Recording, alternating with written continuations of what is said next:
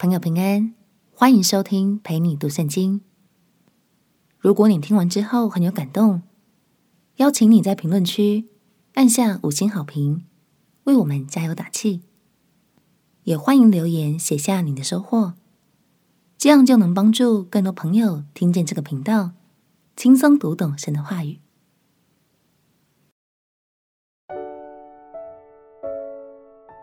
耶稣已经赢了，所以我们怎么会输呢？朋友平安，让我们陪你读圣经，一天一章，生命发光。今天来读约翰福音第十六章。耶稣在受难之前，留下了许多宝贵的信息给他所爱的门徒们，而约翰福音就非常着重在记录耶稣与门徒之间的私密谈话。透过这些对谈，我们可以深深感受到耶稣的爱，并且他将这份爱包裹在智慧当中，使我们学会如何将忧愁变为喜乐，在苦难中满有平安。让我们一起来读约翰福音第十六章。约翰福音第十六章，我已将这些事告诉你们，使你们不至于跌倒。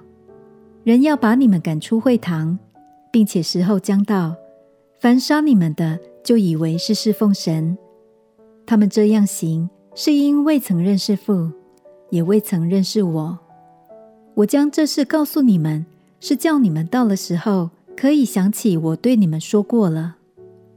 我起先没有将这事告诉你们，因为我与你们同在。现今我往差我来的父那里去。你们中间并没有人问我：“你往哪里去？”只因我将这事告诉你们，你们就满心忧愁。然而，我将真情告诉你们：我去是与你们有益的。我若不去，保惠师就不到你们这里来；我若去，就差他来。他既来了，就要叫世人为罪、为义、为审判，自己责备自己。为罪。是因他们不信我，为义，是因我往父那里去，你们就不再见我；为审判，是因这世界的王受了审判。我还有好些事要告诉你们，但你们现在担当不了，只等真理的圣灵来了，他要引导你们明白一切的真理，因为他不是凭自己说的，乃是把他所听见的都说出来。并要把将来的事告诉你们。他要荣耀我，因为他要将授予我的告诉你们。凡父所有的都是我的，所以我说，他要将授予我的告诉你们。等不多时，你们就不得见我；再等不多时，你们还要见我。有几个门徒就彼此说：“他对我们说，等不多时，你们就不得见我。”再等不多时，你们还要见我。又说：“因我往父那里去。”这是什么意思呢？门徒彼此说：“他说等不多时，到底是什么意思呢？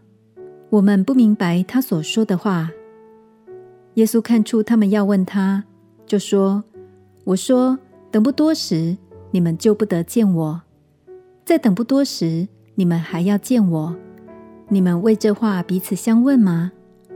我实实在在的告诉你们，你们将要痛哭哀嚎，世人倒要喜乐；你们将要忧愁，然而你们的忧愁要变为喜乐。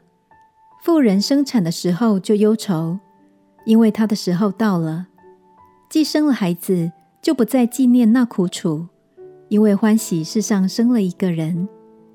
你们现在也是忧愁。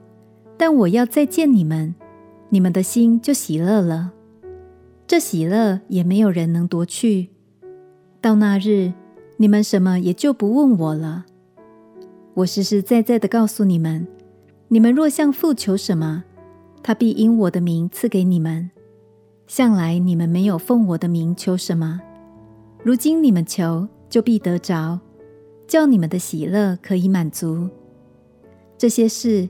我是用比喻对你们说的，时候将到，我不再用比喻对你们说，乃要将父明明的告诉你们。